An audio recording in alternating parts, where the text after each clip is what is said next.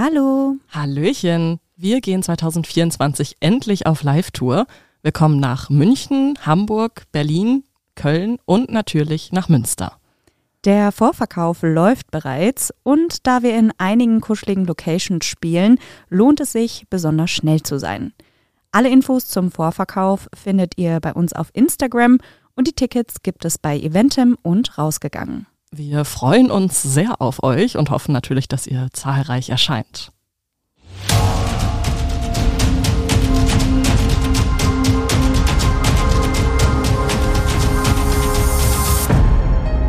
Menschen und Monster.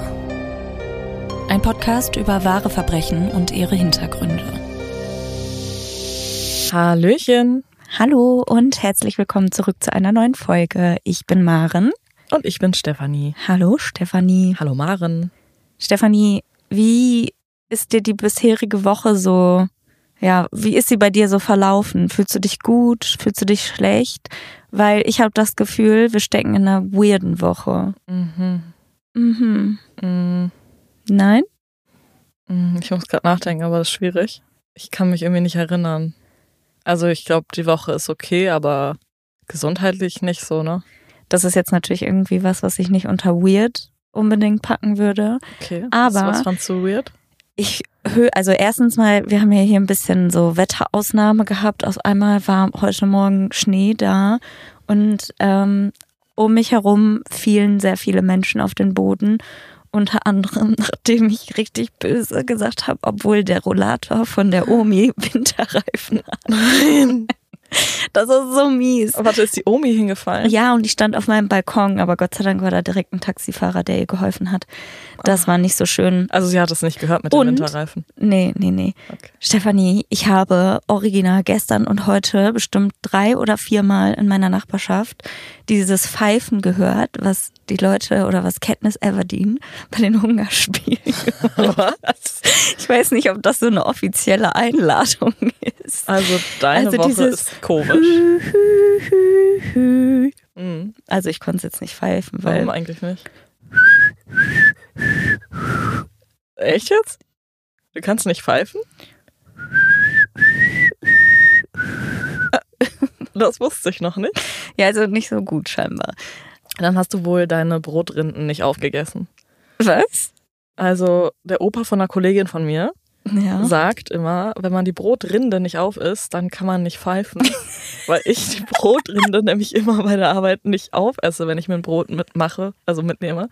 Weil ich das einfach super trocken und öde finde. Und das ist dann im Mund, du kaust 500 Minuten darauf Es wird rum. immer nur mehr. Ja, und du produzierst gar keinen Speichel mehr und du kannst gar, äh, es ist einfach nur, genau wie den Pizzarand, es ist einfach, und ich weiß, das ist ein Hot Topic, ähm, überbewertet und ich möchte meine Brotrinden einfach nicht aufessen und deswegen tue ich das auch nicht. Ich bin eine erwachsene Frau.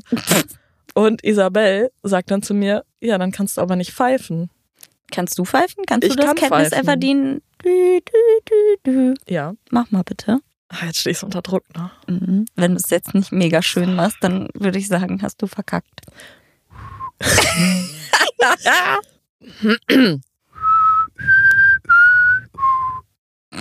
ja, okay. Es war besser als deins. Ja, es war war nicht perfekt. Ich bin kein Profi-Pfeifer. Aber es war okay. Ja, also dafür, dass du deine Brotrinden nicht aufisst. Ja. Ja, aber Stefanie, ich möchte wissen, wer das in meiner Nachbarschaft macht. Weil ich Ich weiß nicht, hast du aber mal geantwortet? So gut wie nee, du kannst. aber ja, ganz offensichtlich kann ich darauf nicht antworten. Ja, du kannst es aber singen. Mhm. Soll ich mal rufen? Katniss! Du kannst ja einfach intonieren. Ja, okay, mache ich. Ja, also ich würde sagen, falls ich demnächst abhanden bin, dann bin ich busy bei den Hungerspielen. Okay, Ich habe da schon ein bisschen. Wir brauchen das Geld. Hm, ich glaube nicht. Ich glaube, ich glaube, ich wäre ein recht schnelles und einfaches Opfer. Aber um die Hungerspiele soll es ja heute auch nicht gehen. Stefanie, ich habe dir für die heutige Folge eigentlich sogar schon angeteasert, um welchen Fall es geht. Oh ja, ja, ja. Ja, Stimmt. ja, ja, ja. Und er hat mehr oder minder eine Parallele zu einem unserer letzten Kaltblütig-Folgen. Und zwar geht es heute um die Mordwaffe der Wahl, die in dem Kaltblütig-Fall natürlich von einer noch unbekannten Person ausgeführt wurde oder genutzt wurde. Und in unserem heutigen Fall steht da einiges mehr hinter. Und es gibt natürlich ja, am Ende eine Aufklärung. Ja, und falls ihr es noch nicht wusstet, Cyanid ist Blausäure.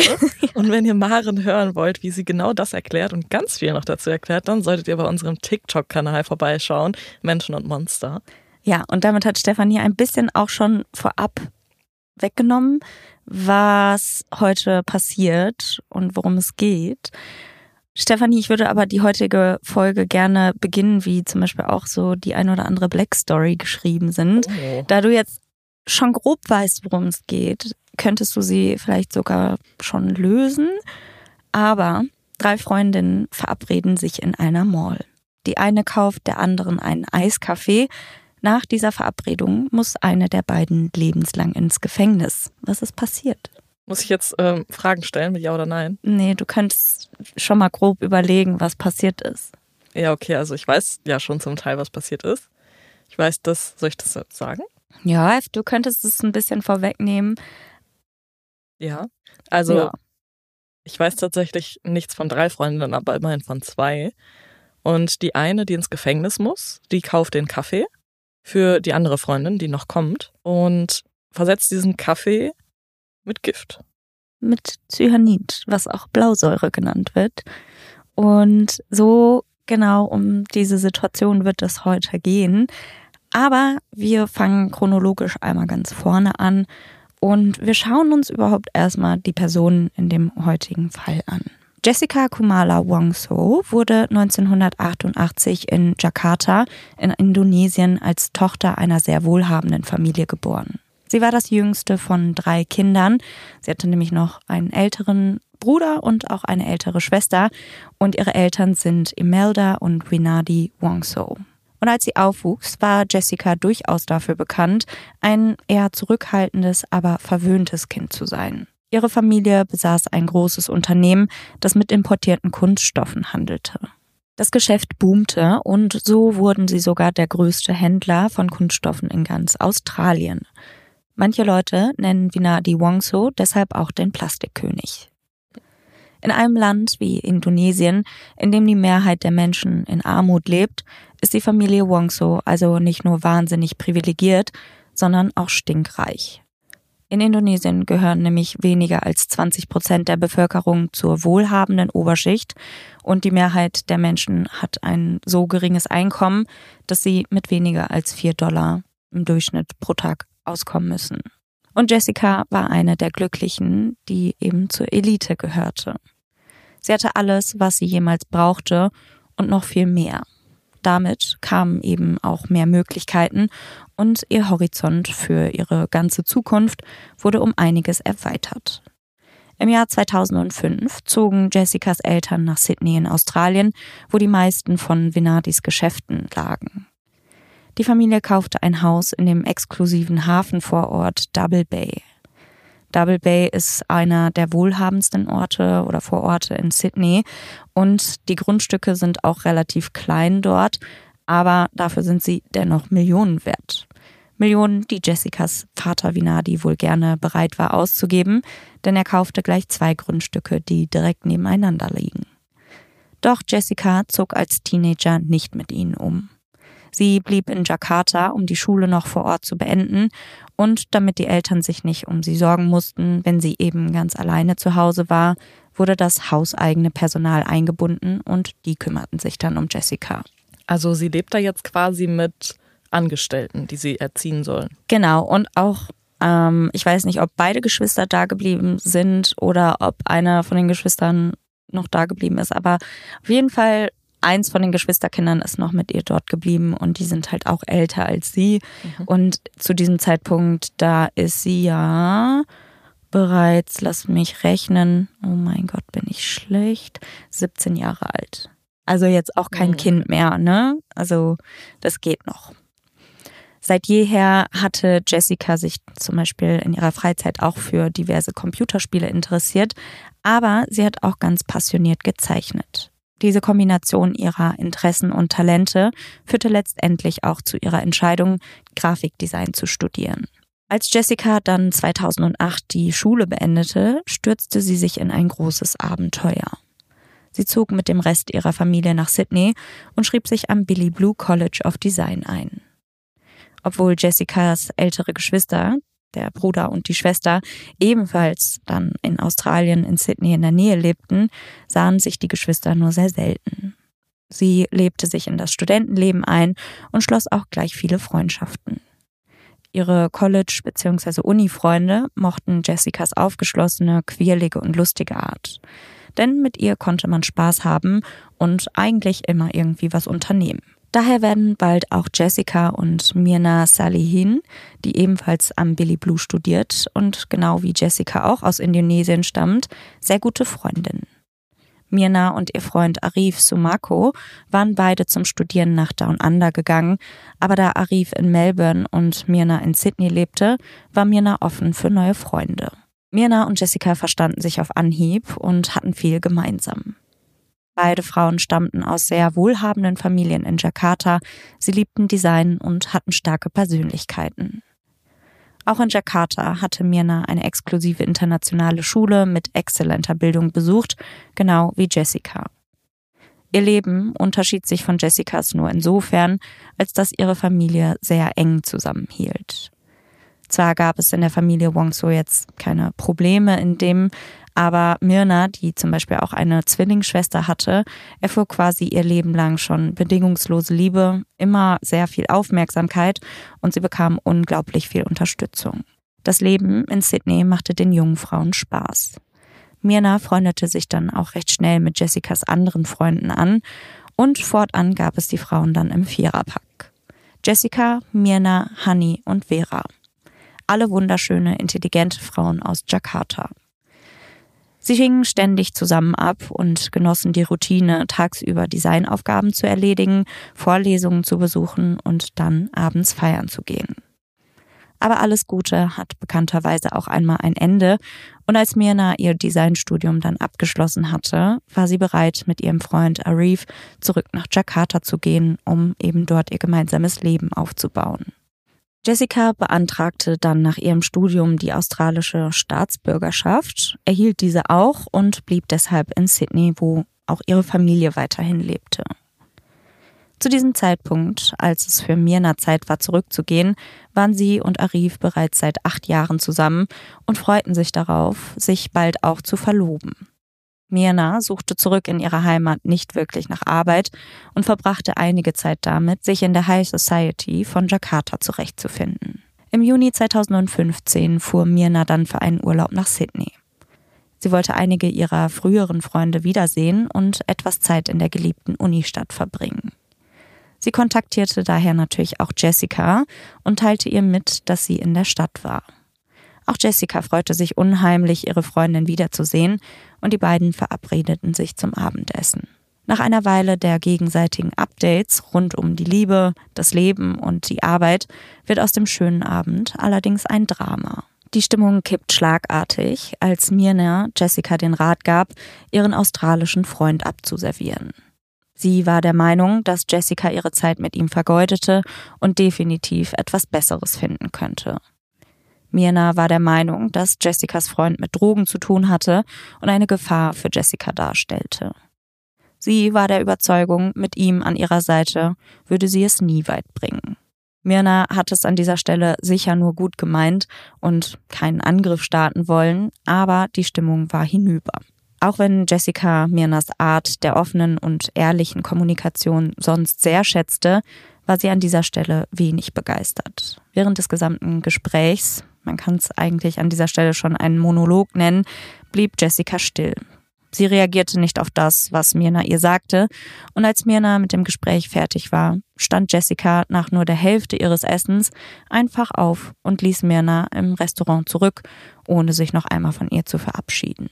Mirna wurde an dieser Stelle natürlich auch klar, dass sie wohl eine Grenze überschritten hatte und ja, dass das jetzt nicht unbedingt gut gelaufen ist. Aber so richtig leid tun tut es ihr nicht. Also es tut ihr natürlich schon leid, dass sie ihre Freundin jetzt scheinbar so vor den Kopf gestoßen und sie verletzt hat. Aber das, was sie gesagt hat, da steht sie halt hinter.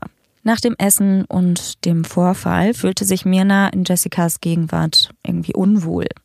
Sie sagte ihrem Verlobten Arif, dass sie Jessica daher fortan nicht mehr alleine sehen wollte. Beim nächsten Treffen mit ihr würde sie auf jeden Fall jemand anders mitnehmen, sei es jetzt ihn oder vielleicht einen von den gemeinsamen Freunden. Aber da Mirna ja mittlerweile in Jakarta und Jessica weiterhin in Sydney lebte, hatten die beiden ja ohnehin nicht mehr viel persönlichen Kontakt. Im November 2015, fünf Monate nachdem sie Jessica in Sydney getroffen hatte, heirateten Mirna und Arif dann auf Bali. Das Paar feierte eine märchenhafte Hochzeit, bei der keine Kosten und Mühen gescheut wurden. Eine Person war zu der extravaganten Hochzeit allerdings nicht eingeladen, und das war Jessica. Oha. Als Arif sie darauf ansprach, versuchte Mirna dann auch das Thema zu wechseln und sagte nur kurz angebunden, sie fühle sich nicht wohl, Jessica eben zu dem großen Tag einzuladen, denn sie wolle nicht, dass irgendwas ihren Hochzeitstag verderben würde. Das ist aber schon heftig dafür, dass die vorher so unzertrennlich waren. Ich wollte es auch sagen, es gibt jetzt aber einen Streit. ja, also scheinbar gab es da wohl immer mal wieder so ein paar Spannungen und ja, die Persönlichkeiten von diesen zwei doch sehr ja eigensinnigen und sturen, starken Frauen sind dann vielleicht auch das ein oder andere Mal aneinander gecrashed. Ja, dennoch kann ich mir das irgendwie auch sehr, sehr schmerzhaft auf jeden Fall vorstellen und das wird auch nachher auf jeden Fall ein Thema werden. Denn abgesehen von Jessica Lutmänner Honey und Vera, die gemeinsamen Freunde, die sie ja eigentlich überhaupt durch Jessica erst kennengelernt hatte, sehr wohl zu ihrer Hochzeit ein. Und das ist natürlich schon mal ein bisschen ein Schlag ins Gesicht. Mirna war schön und intelligent, hatte jetzt nicht mehr nur einen Freund, sondern einen liebevollen Ehemann und war bei allen, die ihr begegneten, sehr beliebt. Ihr Leben war an diesem Punkt also wirklich nahezu perfekt. Während Mirnas Leben also wirklich gut lief, sah das bei Jessica ein wenig anders aus. In ihrem Leben lief es nicht ganz so perfekt, denn sie lebte allein in einer Wohnung in Sydneys belebten Vorort Leichhardt und das in der Innenstadt von Sydney. Im Jahr 2015, innerhalb eines Jahres, wurde Jessica dann auch gleich fünfmal nach gescheiterten Selbstmordversuchen oder nach selbstverletzendem Verhalten ins Krankenhaus eingeliefert. Sowohl ihre mentale als auch die physische Verfassung wurden zu dieser Zeit zunehmend schlechter. Am Australia Day, dem 26. Januar, rief Patrick O'Connor, der feste Freund, wegen welchem Mirna das Gespräch im Restaurant mit Jessica geführt hatte, dann die Polizei. In seinem Anruf berichtete er, Jessica habe gedroht, sich mit einem Messer umzubringen. Im August desselben Jahres krachte Jessica Wongso um 2.20 Uhr morgens mit ihrem Auto in ein Pflegeheim in der Nähe ihres Wohnortes. Ihr sportlicher roter Audi A3 prallte gegen eine Dachrinne, als sie die Kontrolle über das Fahrzeug verlor. Der Wagen flog durch die Luft und durchschlug daraufhin auch eine Backsteinmauer, nur wenige Meter von den Schlafzimmern der älteren Bewohnern entfernt. Durch den Aufprall wurden die meisten Anwohner zwar geweckt, aber Gott sei Dank niemand wirklich verletzt. Und nicht ganz verwunderlich, in der gesamten Gegend herrschte bald ein chaotisches Durcheinander. Der Vorfall zog natürlich recht bald auch Kamerateams und die Medien an und es wurden Aufnahmen einer verletzten Jessica in einem Krankenwagen gemacht. Sie hatte getrunken und kam in Anbetracht der Schäden an ihrem Auto mit dem Schrecken davon. Sie hatte zwar selbst ein paar gebrochene Rippen und einige Prellungen, aber das war's dann auch schon. Zwei Monate später rief Jessicas Freund Patrick O'Connor erneut die Polizei an und sagte dieses Mal aus, Jessica habe versucht, sich mit Kohlenmonoxid aus einem kleinen Grill in ihrem Schlafzimmer zu vergiften. Bei dieser Gelegenheit, da passierte Jessica jetzt nichts und sie blieb auch unverletzt, aber dennoch gab es da einen Verweis quasi bei der Polizei. Zwei Wochen später wurde die Polizei erneut zu Jessicas Wohnung in Leichhardt gerufen. Diesmal fanden sie eine leere Whiskyflasche neben ihrem Bett und drei Briefe. In einem Brief stand, dass Patrick O'Connor an ihrem Tod schuld sei. Die anderen Briefe waren an ihre Familie und an die Arbeit gerichtet. Abschiedsbriefe, in denen sie sich von ihnen verabschiedete. Ende November hatte Patrick O'Connor genug und wandte sich dann an die Polizei, um eine einstweilige Verfügung gegen Jessica zu erwirken. Laut Patrick schickte Jessica ihm mehrere Sprachnachrichten und auch Textnachrichten, in denen sie drohte, sich erneut etwas anzutun. Außerdem nahm sie ständig Kontakt zu seinen Freunden und auch seiner Familie auf und belästigte fortan auch sie. Er hatte den Eindruck, dass sie äußerst labil war und fürchtete nicht nur um seine eigene Sicherheit, sondern auch um die seiner Familie und Freunde. Patrick beschrieb ihr Verhalten in dieser Zeit immer wieder als massiv eskalierend. Patricks Auto war außerdem mutwillig beschädigt worden und er vermutete, dass Jessica die Täterin war. Nach weiteren Ermittlungen stellte die Polizei jedoch fest, dass Jessica nicht diejenige war, die das Auto zerstört hatte. Trotzdem gab es am Ende genug Gründe, um Patrick eben diese dringende Schutzanordnung bzw. die einstweilige Verfügung zu erteilen. Im Februar 2017 sollte Jessica dann in Sydney vor Gericht erscheinen, und zwar wegen Trunkenheit am Steuer. Ihre Abwärtsspirale in ihrem Leben setzte sich danach auch leider weiter fort, als sie von ihrem Job als Grafikdesignerin bei New South Wales Ambulance gefeuert wurde. Dies war der Tiefpunkt für Jessica. Sie hatte sich gerichtlich angeordnet von ihrem Freund bzw. Ex-Freund fernhalten müssen nach der Trennung. Sie hatte ihren Job verloren und es stand ein Prozess bevor. In Sydney gab es daher für sie nichts, was sie irgendwie noch da halten würde, also beschloss sie, zurück nach Jakarta zu gehen und dort einen Neuanfang zu wagen. Später stellte sich dann heraus, dass Jessicas Entscheidung, nach Jakarta zu gehen, ein viel dunkleres Motiv hatte als nur einen Neuanfang. Bevor Jessica Australien in Richtung Jakarta verließ, gründete sie noch eine WhatsApp-Gruppe mit ihren Designfreundinnen vom Billy Blue College. Mirna und Honey lebten in Jakarta und Jessica wollte sie daher, wenn sie wieder zurück ist, unbedingt sehen. Die erste Nachricht schickte sie am 5. Dezember, einen Tag bevor sie Sydney verließ. Mirna antwortete nicht sofort, sondern es dauerte ein paar Tage, bis sie Jessica dann zurückschrieb.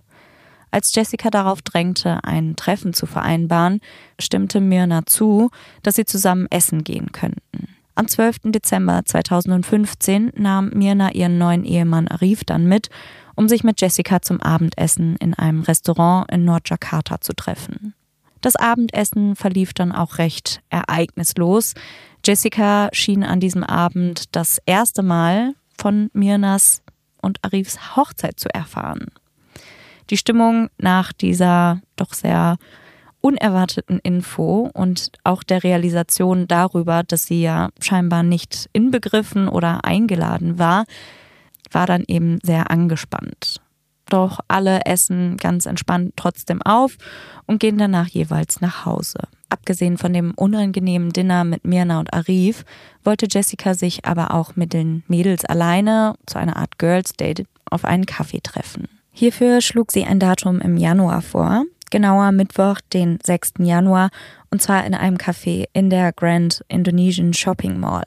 In der WhatsApp-Chat-Gruppe war Jessica diejenige, die Mirna, Honey und Vera einlud. Als der Tag gekommen war, wollte Jessica die Verabredung zum Café unbedingt noch einmal mit den anderen bestätigen. Gegen 13 Uhr sagte sie, Mädels, ich spendiere euch einen Saft und reserviere einen Tisch. Mirna antwortete, Hallo Jess, welchen wollt ihr denn? fragt Jessica. Nach einer Weile die Frage ignorierend, fragt Mirna, wo sie sich denn überhaupt treffen wollen. Olivier, sagt Jessica. Und das Olivier ist ein recht gehobenes Café in der Grand Indonesian Shopping Mall, die auch auf jeden Fall in Jakarta und Umgebung mit so einer der pompösesten und größten Malls und Shoppingzentren ist. Und für die wohlhabende Gesellschaft ist dieses Café eben ein sehr guter Ort, um zu sehen und gesehen zu werden. Mirna ist daraufhin eben sehr happy. Die Wahl, die stimmt sie jetzt auf jeden Fall froh und sie sagt, ich liebe ihren vietnamesischen Eiskaffee. Indem sie ihrer Freundin sagte, was in dem Laden ihr Lieblingsgetränk auf der Speisekarte war, besiegelt Mirna, ohne es zu wissen, ihr eigenes Schicksal. Die Freundinnen hatten sich für 17 Uhr verabredet, doch die Überwachungskameras im Olivier und im Shoppingcenter, die zeigen, dass Jessica mehr als 90 Minuten früher eintraf. Sie ging in dem Café kurz umher, sah sich auf jeden Fall in jeder Ecke ziemlich gut um, dann zwei Minuten später ging sie wieder raus. Um Viertel nach vier kehrte Jessica dann mit drei großen Papiertüten aus einem Geschäft in dieser Mall wieder zurück in das Café. In den großen Tüten sollen sich laut Aussage von Jessica Geschenke für ihre Freundin befinden, die sie noch kurz vor dem Treffen gekauft hatte. Das Filmmaterial der Kamera im Café zeigt, wie sie eine Weile herumläuft und dann einen Tisch sucht. Als sie sich entschieden hatte, schaut sie zur Überwachungskamera auch hoch, legt die Einkaufstüten dann ziemlich genau auf den Tisch. So richtet sie ein bisschen aus entlang der Kamera und auf diese Weise versperrt sie eben der Überwachungskamera die direkte Sicht darauf, was hinter den Tüten auf dem Tisch platziert würde. Sie setzt sich hinter die Tüten und vergewissert sich, dass es eine solide und blickdichte Barriere war. Ein paar Minuten später ging sie dann zur Bar und bestellte drei Getränke. Zwei Cocktails und einen vietnamesischen Eiskaffee, die sie auch sofort bezahlte. Sie kehrte dann erstmal ohne die Getränke zu ihrem Tisch zurück und wartete. Um 16.24 Uhr brachte ein Kellner dann die Getränke. Die Drinks stehen nun auf dem Tisch zwischen ihr und den Tüten. Für die Kameras sind die Getränke daher nicht sichtbar. Nachdem der Kellner gegangen war, setzte sich Jessica dann direkt mittig auf die Bank und das ist so ein bisschen wie so ein kleiner Halbmond, so ein runder, kleiner eingelassener Sitzplatz, einem runden Tisch auf jeden Fall. Auf der Kamera kann man ihre Bewegungen relativ gut sehen, aber eben verdeckt durch die Tüten nicht wirklich sagen, was dann passiert. Sie wirkt sehr umsichtig und auch fokussiert in diesem Moment. Da man aber eben nicht sehen kann durch die Tüten, was genau dahinter passiert, kann man nur mutmaßen. In der Sequenz scheint es, als würde sie in eines der Getränke mit einem Gegenstand etwas einrühren. Da sie zwei Cocktails und eben diesen vietnamesischen Eiskaffee bestellt hatte, liegt es insofern näher, dass noch in den Eiskaffee eben was eingerührt würde, so wie Zucker oder Milch, was auch immer, und eher nicht in die Cocktails. Aber das ist ja auch eher ungewöhnlich. Ich würde ja zum Beispiel auch nicht für die fremde Person einfach bestimmen, wie viel Milch und wie viel Zucker da reinkommt, wenn ich das nicht genauestens wüsste. Und das ist jetzt auch eigentlich in ihrem Fall nicht unbedingt der Fall, dass sie das also weiß, wie sie am liebsten ihren Kaffee trinkt. Und bei diesem vietnamesischen Kaffee, für alle, die nicht wissen, was das ist. Ich wusste es ehrlich gesagt auch nicht unbedingt. Dabei handelt es sich um eine bodenlose Kaffeetasse mit einem Filter darin. Und darin befindet sich eben der Kaffee.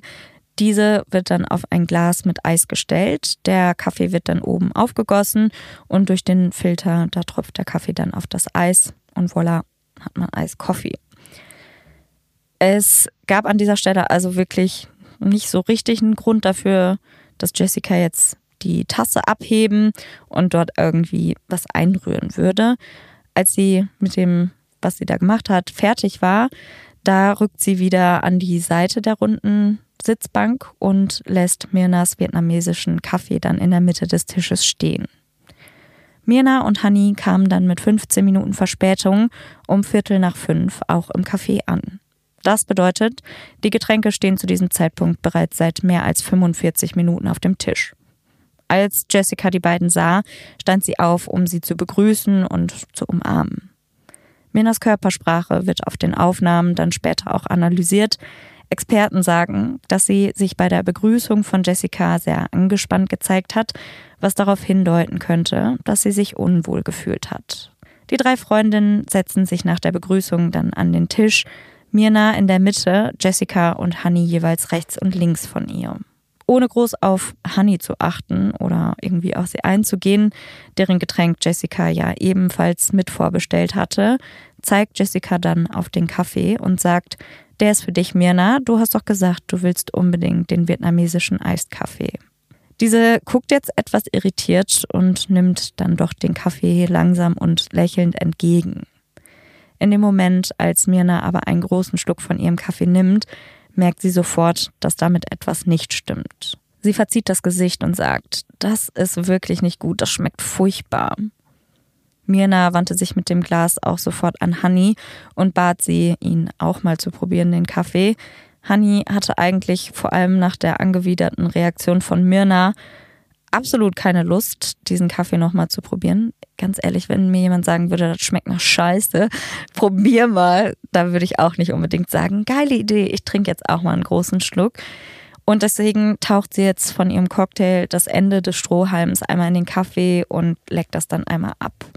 Sie hat somit weniger als einen Tropfen von Mirnas Kaffee getrunken und auch sie kann jetzt direkt nach diesem Tropfen schon bestätigen, irgendwas stimmt damit nicht, das schmeckt nicht gut.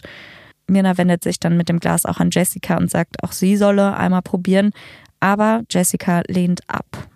Der Kaffee bleibt somit unberührt, während die drei versuchen herauszufinden, was hier das Problem ist. Mirna wedelt auch recht ja, theatralisch, finden die anderen zumindest im ersten Moment mit der Hand vor ihrem Gesicht, als ob sie jetzt irgendwie was Schlechtes gerochen hätte und den Geruch so ein bisschen verwerfen möchte. Und dann plötzlich im nächsten Moment wirft Mirna ihren Kopf mit einem heftigen Ruck zurück in den Nacken. Augenblicke danach schäumt Erbrochenes aus ihrem Mund, während sie einen Krampfanfall erleidet. Kaum hat er begonnen, hört er auch schon wieder auf und Mirna bricht zusammen. In dem Café herrscht sofort Chaos. Die Kellner und der Manager eilen den Frauen sofort herbei, um zu helfen. Und Hanni ruft nur Mirna, Mirna. Sie versucht ihr auch zu helfen. Sie schlägt ihr immer wieder ins Gesicht, versucht sie quasi wieder zu Bewusstsein zu bringen, sie aufzuwecken und bei sich zu halten, während Jessica nur still dasitzt, ohne zu reagieren oder zu helfen. Der Manager des Ladens, der vermutet, dass Mirna vielleicht an Epilepsie leidet und jetzt einen Anfall hat. Er weist die Kellner daher an, einen Krankenwagen zu rufen und auch Sauerstoff bereitzustellen, den sie wohl irgendwie in dem Café haben. In einer Szene, in der wildfremde Menschen eben umherschreien und auch tatsächlich weinen, weil sie sehr geschockt und emotional berührt sind von dem, was da gerade dieser Frau passiert, ist Jessica auf den Videoaufzeichnungen ziemlich ruhig und eher emotionslos zu sehen. Als die Ersthelfer Mirna zu Hilfe eilen, stellt Jessica den Manager dann zur Rede. Sie will wissen, was sie in den Kaffee getan hätten. Und von dieser Frage bzw. von dieser Anschuldigung fühlt sich der Manager sofort ja ein bisschen getriggert und unwohl Warum würde jemand aus dem Café irgendwas in das Getränk ihrer Freundin packen von einer wildfremden Kundin? Der Manager weist daher das restliche Personal an, die Reste von Mirnas vietnamesischem Kaffee nicht wegzuschütten, sondern gesichert beiseite zu stellen. Während man noch versucht, Mirna zu retten, ruft Hani dann Arif an und erzählt, dass Mirna in dem Café einen Anfall hatte und dass auch Schaum aus ihrem Mund kam. Arif, der gar nicht genau weiß, was los ist, ist schockiert und macht sich umgehend auf den Weg zum Krankenhaus in Zentral-Jakarta, wohin der Krankenwagen mit Mirna unterwegs war. Er ist panisch und malt sich auf dem Weg schon viele schlimme Szenarien aus. Was ihn allerdings später erwarten würde, hatte er sich in seinen schlimmsten Träumen nicht einmal vorstellen können. Als Mirna dann im Krankenhaus ankommt, war sie bereits verstorben, aber die Ärzte, die versuchen eben verzweifelt, sie noch einmal wiederzubeleben. Am Ende allerdings blieben sie erfolglos.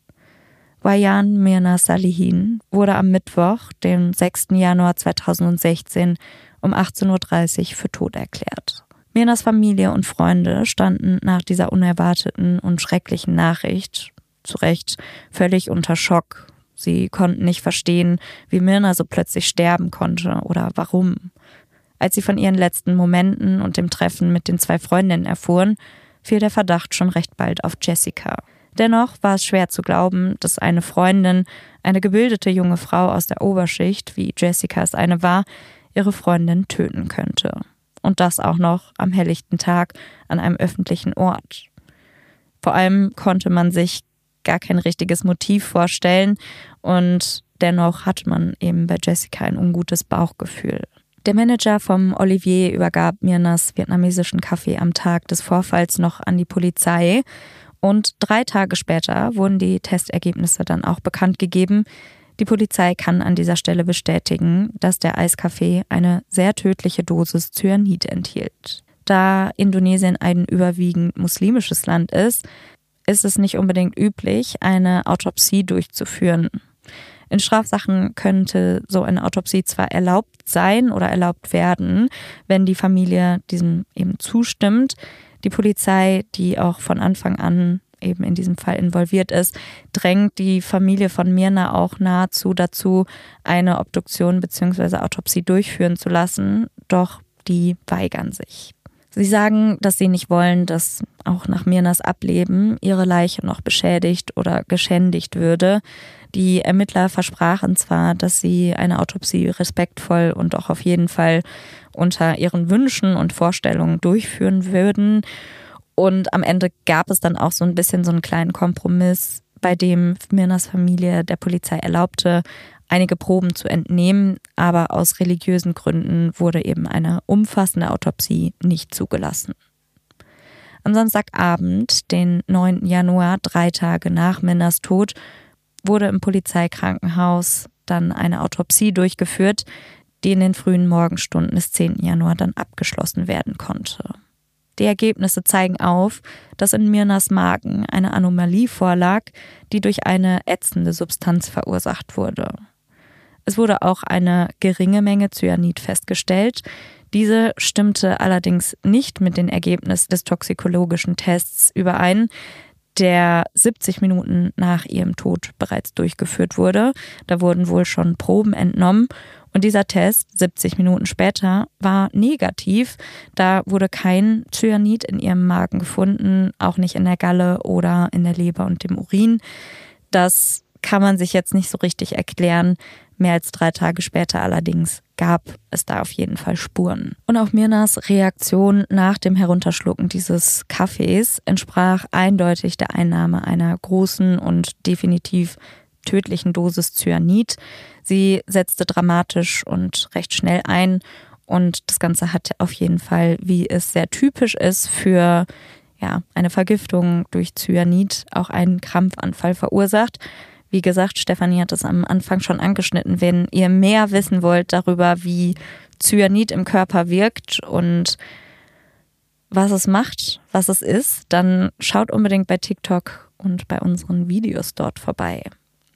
Nur zwei Monate nachdem Mirnas Familie und Freunde an ihrer Hochzeit teilgenommen und den frisch gebackenen Eheleuten ein glückliches Leben gewünscht hatten, versammelte sich dieselbe Gruppe um den offenen Sarg der jungen Frau.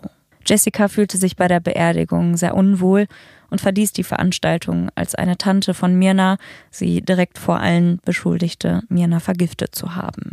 Die Polizei hatte Jessica ebenso wie die Familie nach dieser Tat ins Visier genommen, da ihr Verhalten am Tag von Mirnas Tod bereits sehr verdächtig war.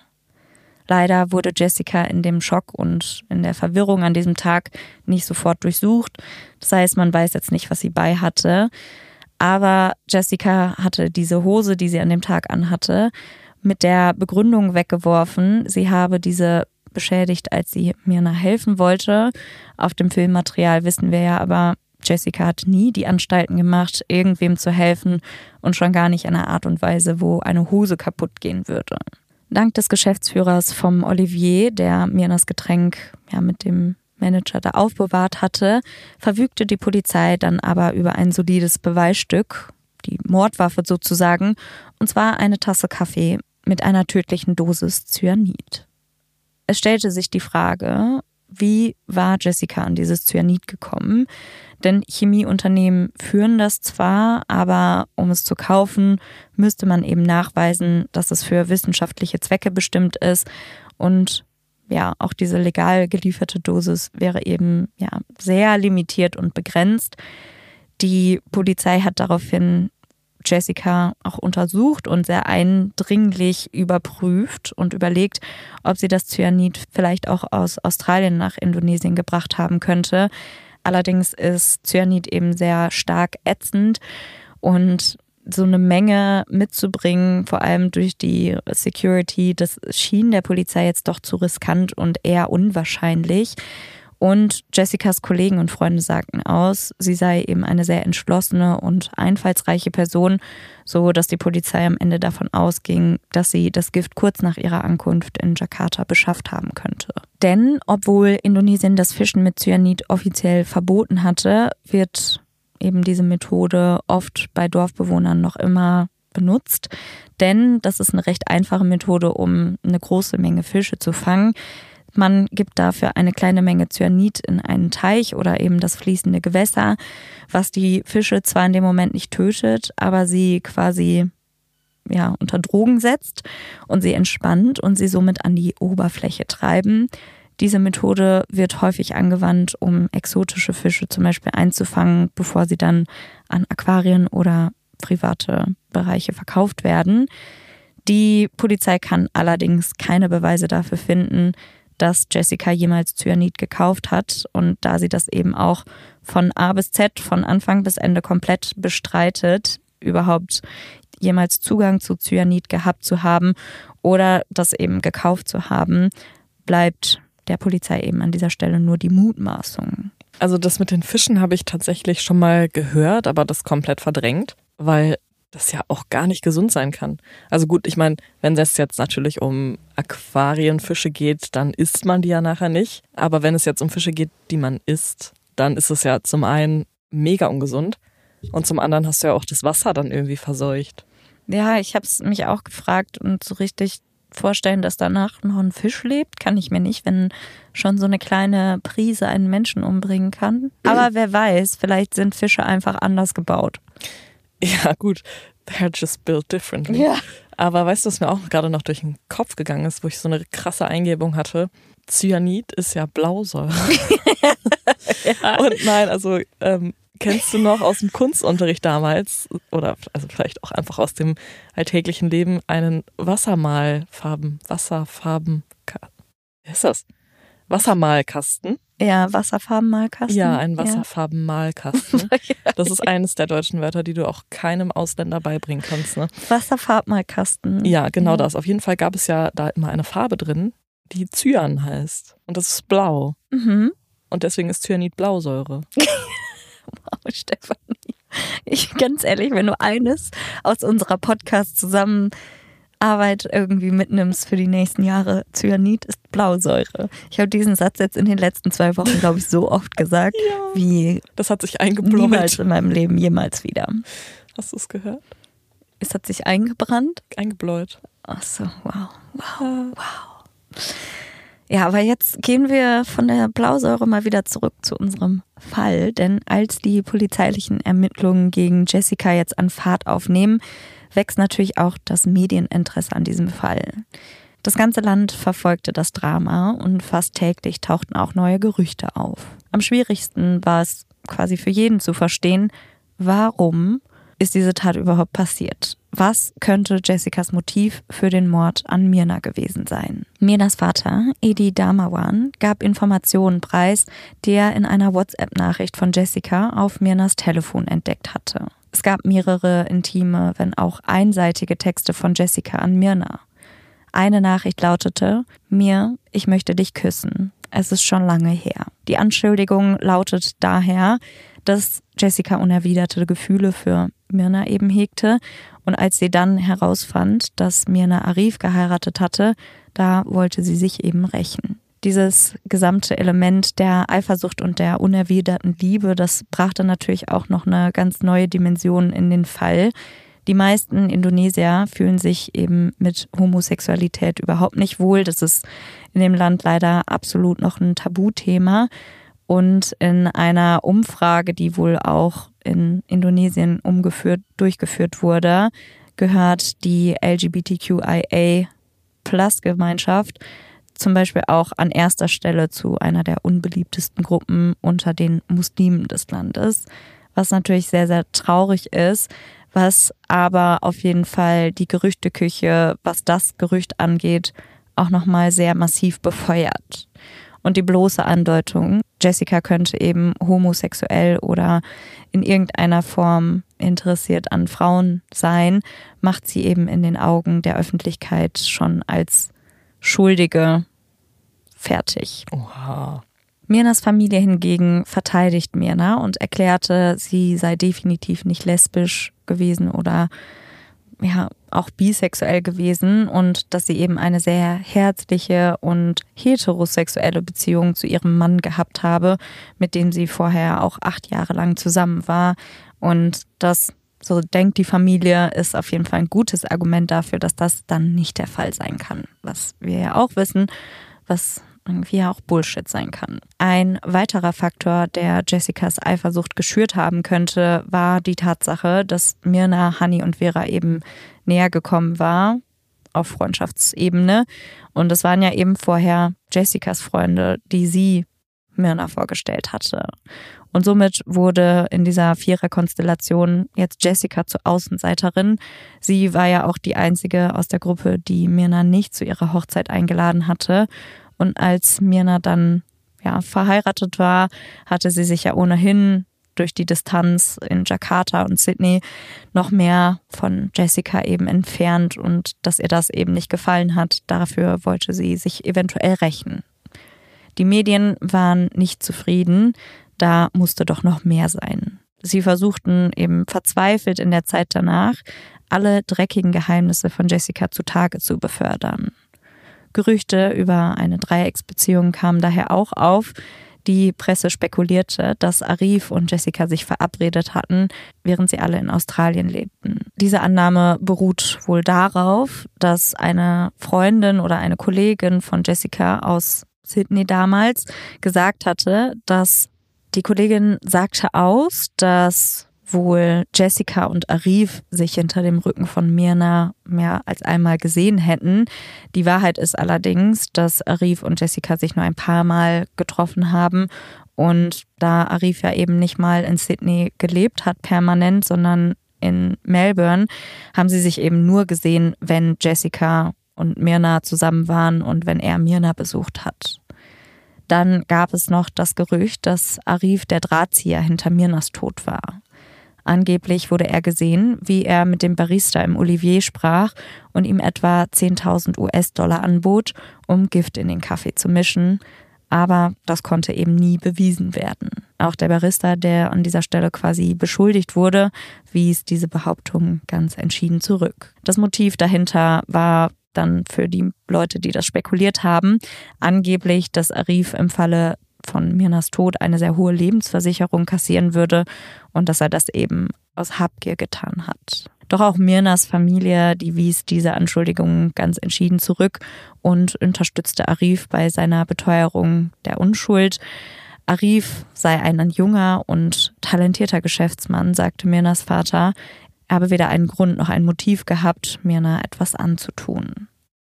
Die indonesische Polizei musste die Geschichten, Gerüchte und auch die ganzen falschen Anschuldigungen natürlich erstmal sortieren und einen auf Beweisen basierenden Fall gegen Jessica aufbauen, wenn sie sie strafrechtlich verfolgen wollten. Sie beschlossen daher, nach Sydney zu reisen, wo sich ja beide Frauen kennengelernt hatten, um auch einmal Jessicas Leben vor ihrer Verhaftung in Jakarta zu beleuchten. In Jakarta gab Jessica an, dass sie ihren Job in Sydney gekündigt hatte und eben ja selber den Beschluss gefasst hatte, nach Indonesien zurückzukehren und sich dort ein neues Leben aufzubauen. Angeblich, weil es dort mehr Arbeitsmöglichkeiten für Grafikdesigner gab. Doch die Polizei fand recht schnell heraus, dass das eben nicht die Wahrheit war. Ehemalige Vorgesetzte und Kollegen sagten der Polizei gegenüber aus, Jessica sei eine Frau mit zwei Persönlichkeiten. Sie konnte einmal lieb und nett sein, dann wieder bedrohlich wirken.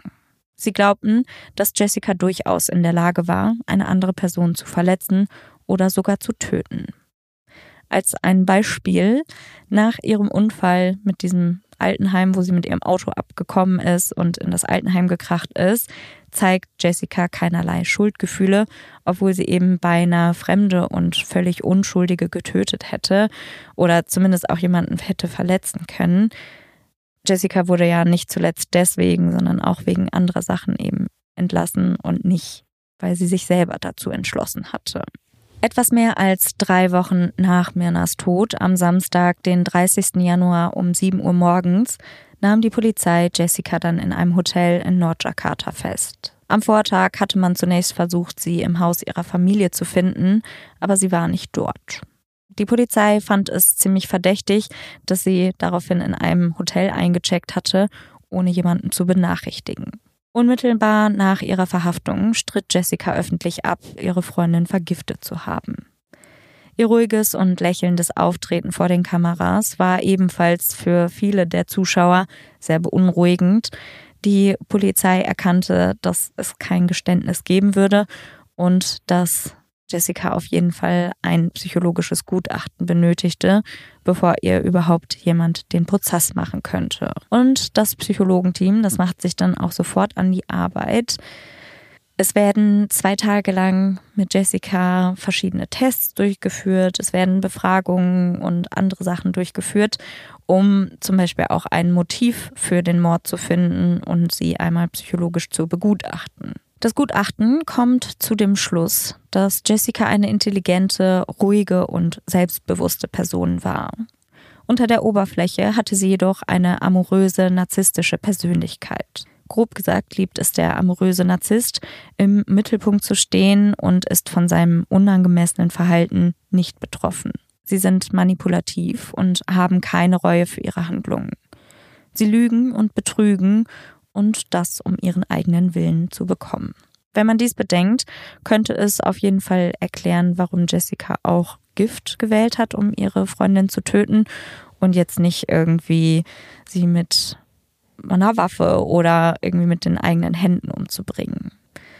Dieser Plan, dieser Mordplan war ihr kleines schmutziges Geheimnis und sie neigte ja auch dazu, physische Konfrontationen zu vermeiden und ja, eher mal aufzustehen, wie zum Beispiel nach der Konfrontation in dem Café damals mit Mirna in Sydney, als sie auch einfach aufgestanden ist. Sie liebt es eher, eben im Hintergrund zu bleiben und zu manipulieren.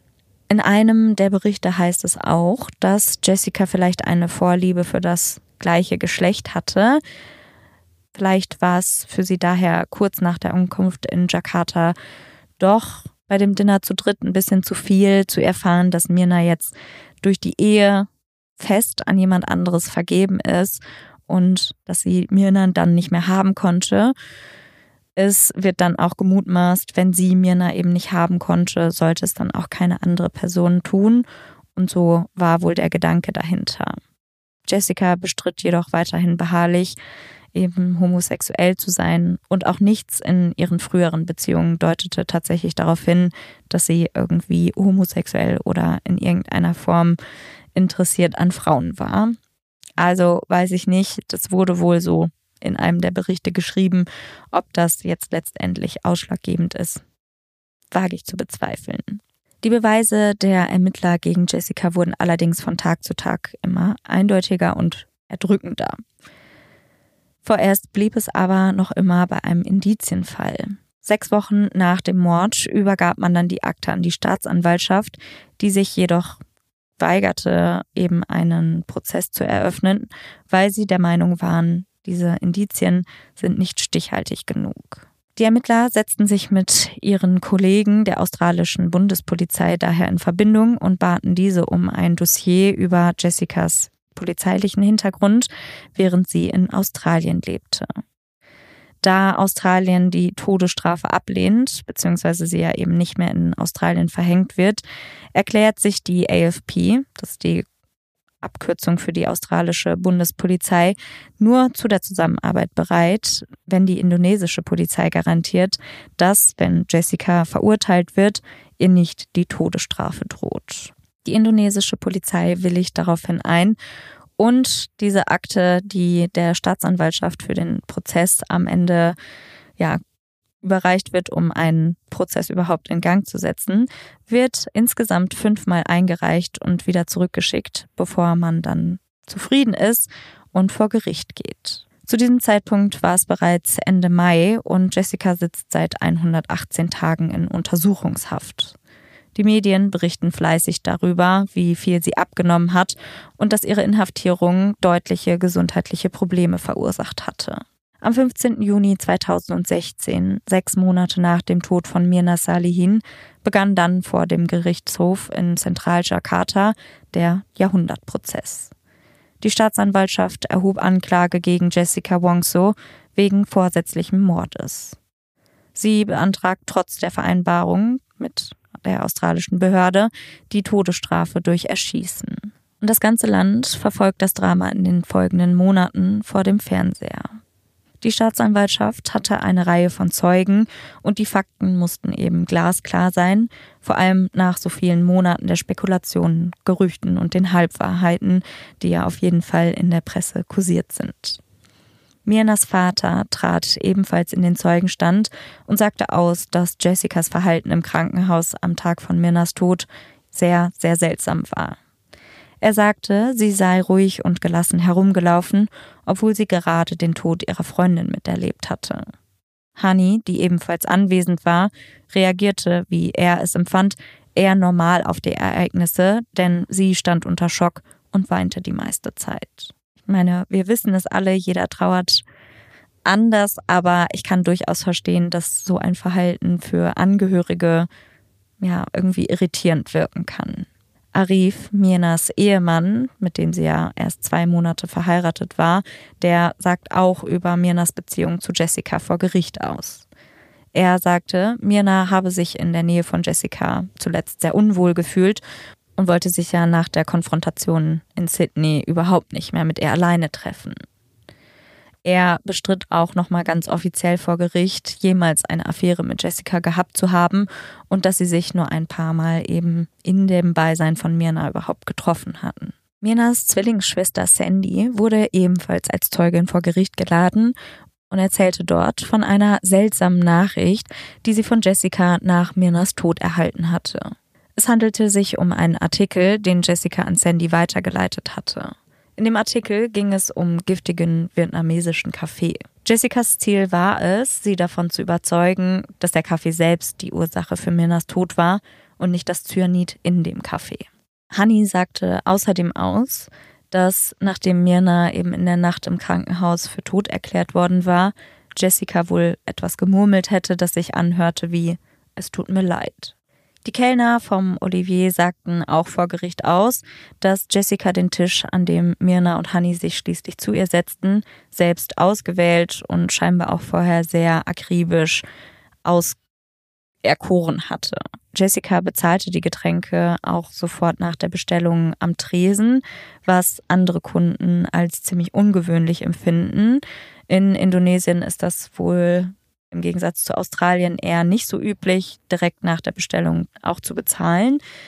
Und ja, sie haben jetzt da ein bisschen spekuliert vielleicht, weil sie so lange in Australien gelebt hat und das tatsächlich da sehr üblich ist, direkt zu bezahlen, wenn du an der Theke bestellt hast, hat sie das so gemacht, vielleicht aber auch aus einem anderen Grund. So oder so, das Personal fand es seltsam, dass Jessica die Getränke eben auch schon so lange vor dem Eintreffen ihrer Freunde bestellt hatte. Denn selbst wenn die beiden pünktlich gewesen wären, hätten die Getränke mehr als eine halbe Stunde lang auf dem Tisch gestanden.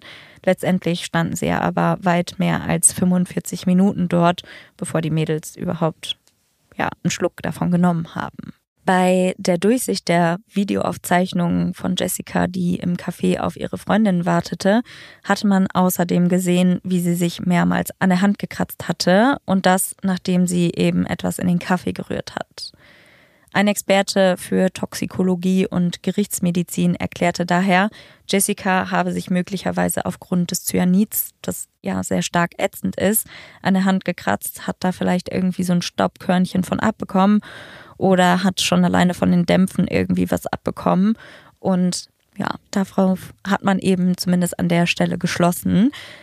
Als die Beweise über Jessicas Leben, wie es in Sydney war, auch vor Gericht vorgelegt wurden, war die Öffentlichkeit mehr als schockiert, dass diese wohlhabende und mutmaßlich gesittete junge Frau bereits 13 Polizeiberichte und weitere Einträge zu verbuchen hat.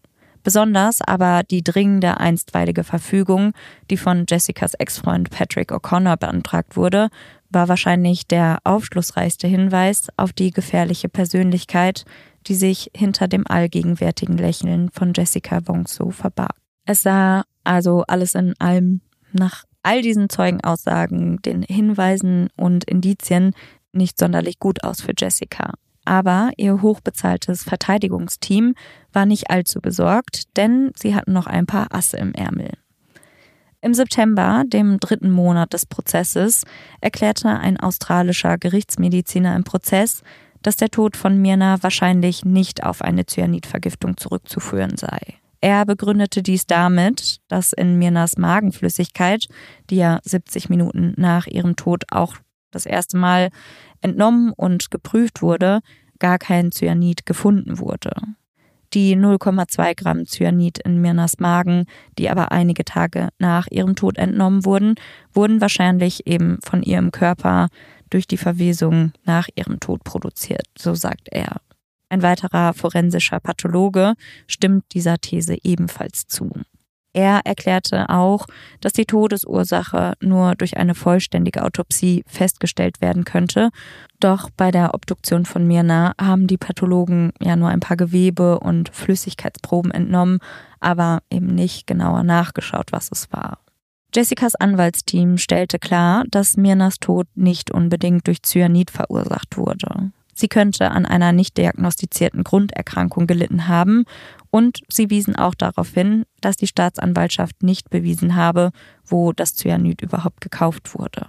Als Jessica dann selbst aussagte, konnte man im Gericht eine Stecknadel fallen hören. Die ganze Nation verfolgte die Aussage der freundlich wirkenden Angeklagten. Sie bestritt auch hier weiterhin, ihre Freundin vergiftet zu haben und bat die Richter, den Ausgang ihres Verfahrens auf der Grundlage von Beweisen und nicht von Spekulationen zu entscheiden.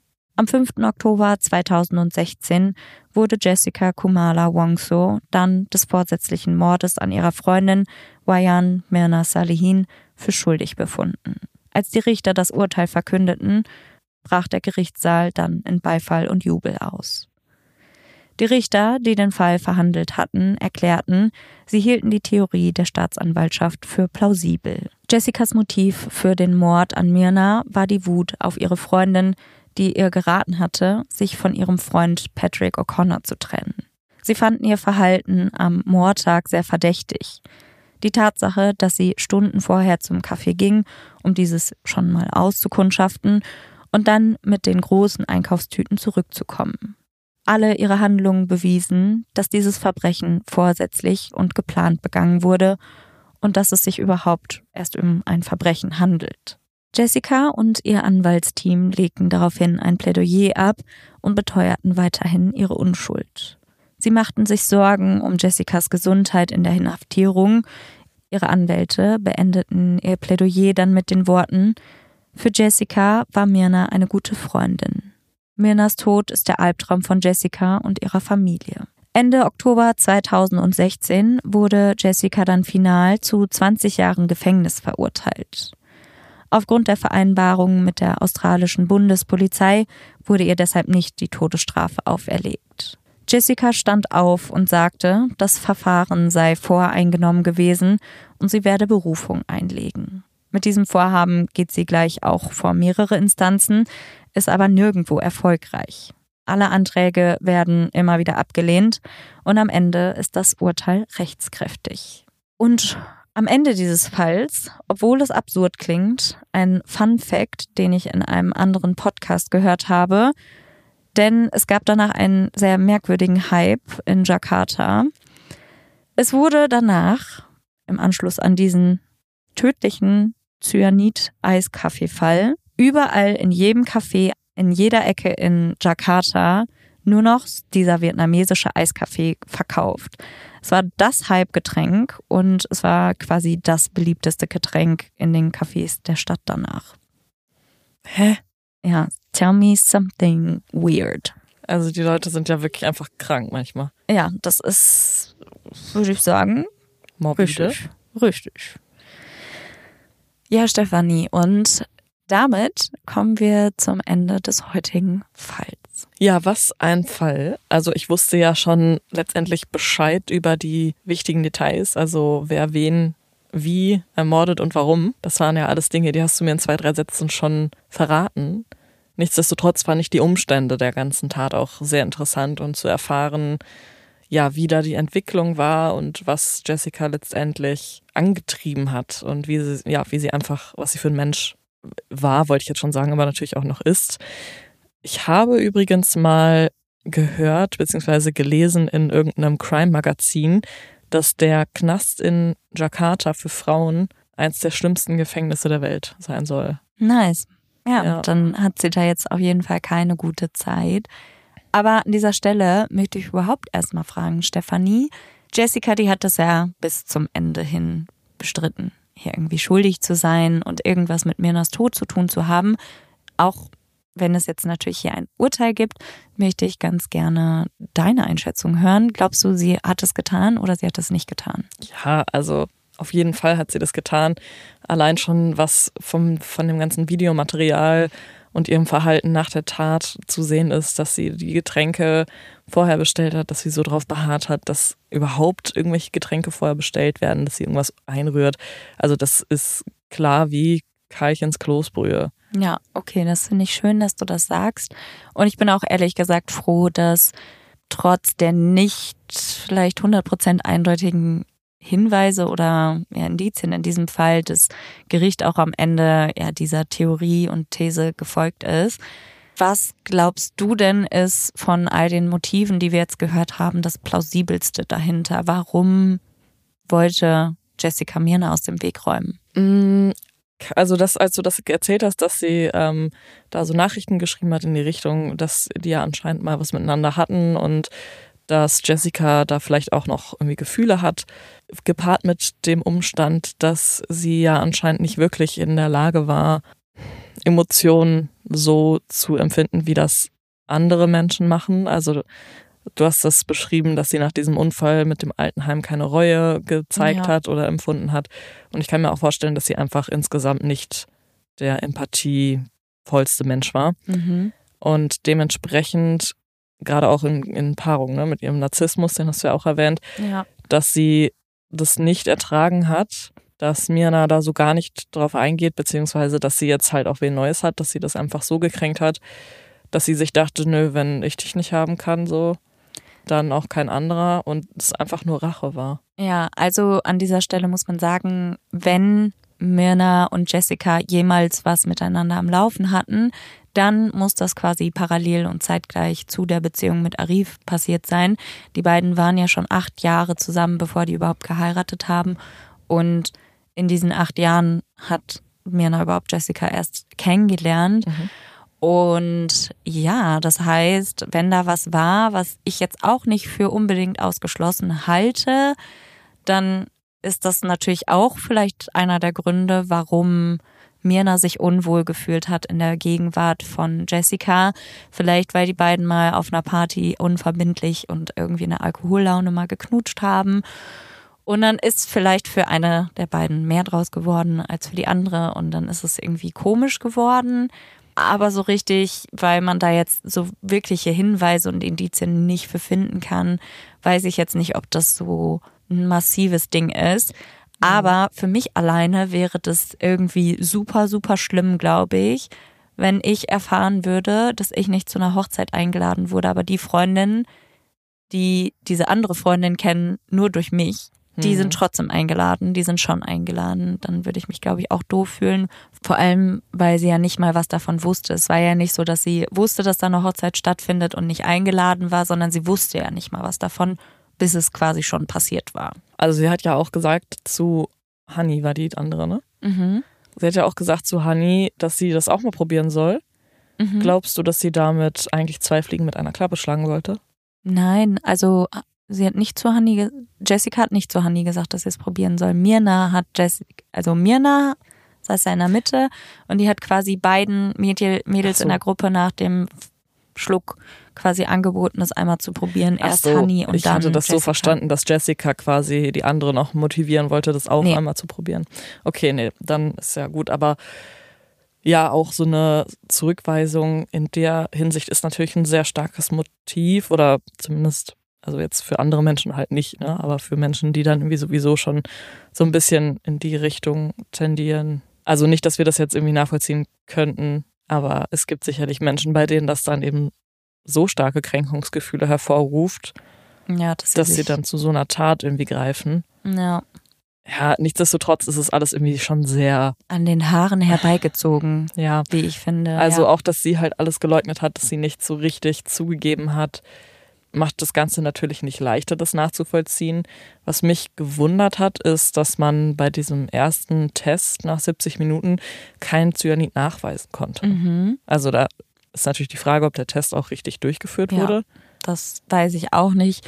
Tatsächlich ist das so eine Sache, fragt sich ja auch, wer hat das genommen, wie viel hat man genommen, hat man wirklich die richtigen äh, Körperflüssigkeiten genommen. Und ist ja klar, dass das so schnell, wenn das, also das hat ja innerhalb weniger Sekunden, unter einer Minute gedauert, bis diese Wirkung eben eingesetzt hat und ja, der erste Prozess sich in Gang gesetzt hat.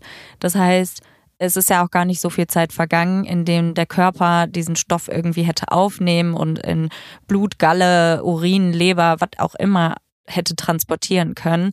Dass das aber natürlich Tage später irgendwie noch im Körper dann ein bisschen sichtbarer ist, kann ich auch verstehen. Und wir müssen uns vorstellen, sie hat zwar einen großen Schluck genommen, aber sie hat halt nur einen Schluck genommen. Mhm, Das habe ich mir nämlich auch gedacht. Ich dachte erst, vielleicht überlebt sie es ja, weil ja, sie nur einen Schluck genommen hat. Ähm, weiß nicht, ob das interessant ist, aber jetzt mal so, so ein kleiner Exkurs. Weißt du, was du machen musst, wenn du jemanden siehst, der einen Krampfanfall hat? auf gar keinen Fall festhalten, weil die Personen dann natürlich irgendwie entweder dir wehtun könnten oder aber auch sich selber Knochen brechen könnten.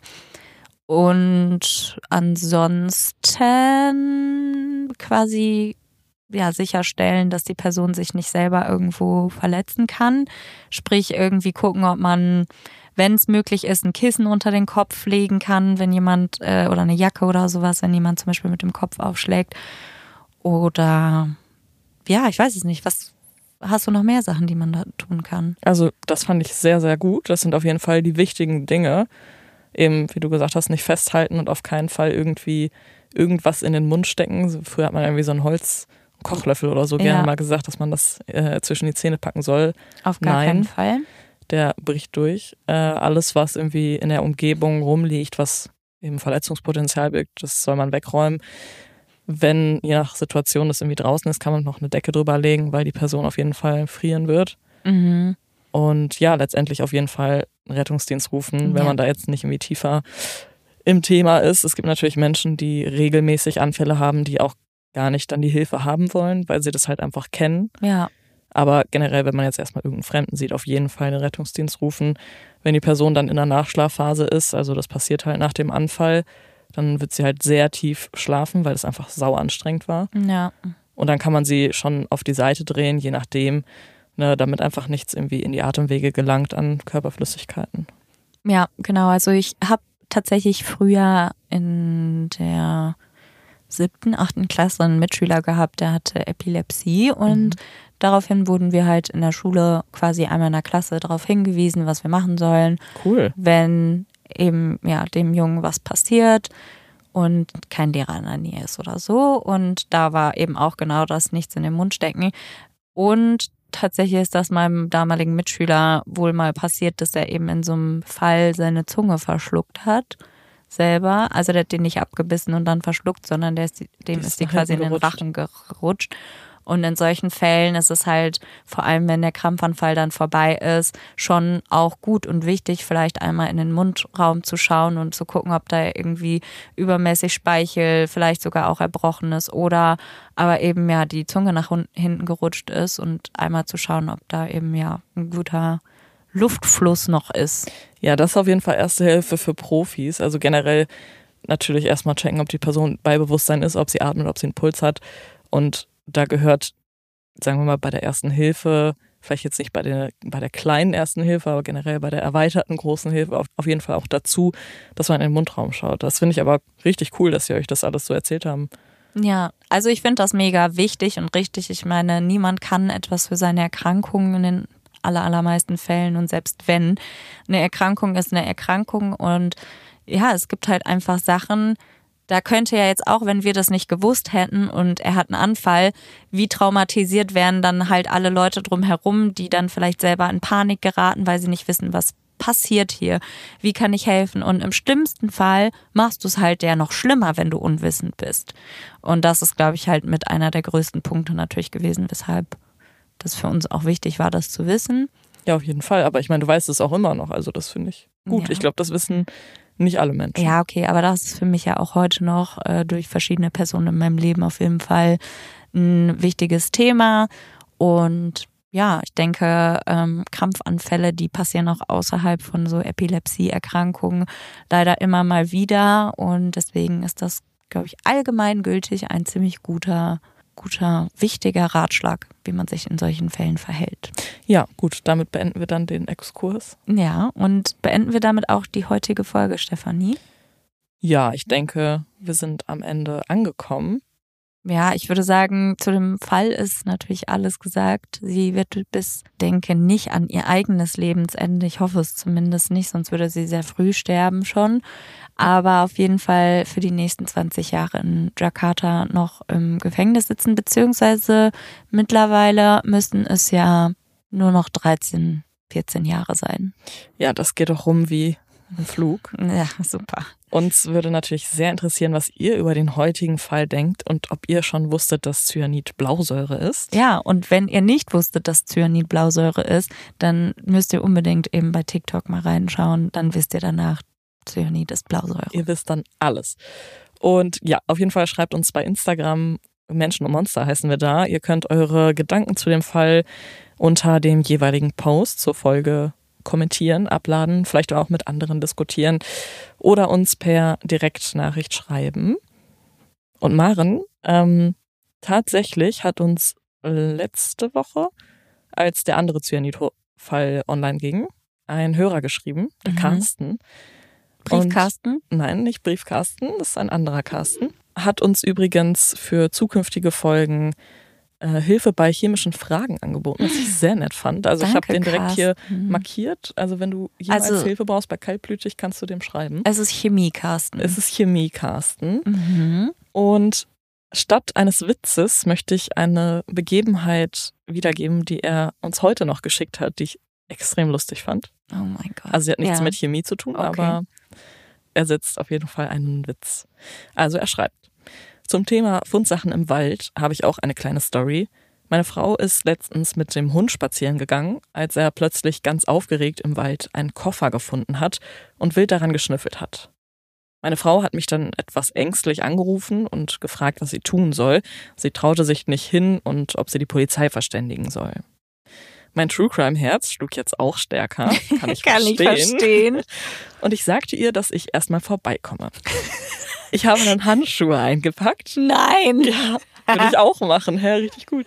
Um keine Spuren zu verursachen.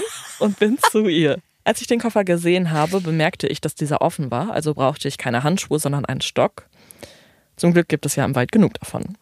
Somit bin ich vorsichtig zum Koffer und habe den Deckel angehoben und da hatte jemand reingekackt. Nein. Damit war das Interesse vom Hund erklärt und ich war froh, dass wir noch nicht die Polizei geholt hatten. Beschissene Angelegenheit. Oh, ich fand das so oh witzig, diese Gott. Vorstellung. Vor allem, ich würde auch, ich wäre so excited und dann ist da einfach so ein Kackhaufen drin. Boah, ey, ohne Scheiß, genau solche Geschichten, sei es jetzt sowas, merkwürdige Stories, bitte lasst sie uns wissen. Ja. Ich finde das so geil, wirklich, sei es jetzt die Geschichte von Sarah damals in unserer Crossover-Folge oder die äh, vier gelbe Hosen-Geschichte ja. von Laura. Ich liebe sowas. Danke erstmal Chemiekasten an dich und es tut mir leid, dass du den mit Kacke gefüllten Koffer öffnen musstest. Aber ich bin auch irgendwie ein bisschen froh, dass da keine Leiche oder so drin war. Und Stefanie, irgendwie habe ich ein bisschen passend dazu auch so, ein, so eine Frage, weißt du noch, dass ich, ich glaube, in irgendeiner anderen Folge habe ich dir mal so eine Frage gestellt. Aber das habe ich die Tage gesehen und ich denke seit da, ja, seit diesem Vorfall mehrfach daran, Stefanie, würdest du, wenn du dich entscheiden müsstest, wählen? A, dein Leben lang nur ultra laut, wie der lauteste Furz, den du jemals in deinem Leben abgelassen hast. So laut, bei jedem Furz zu furzen, aber er riecht nicht. Aha.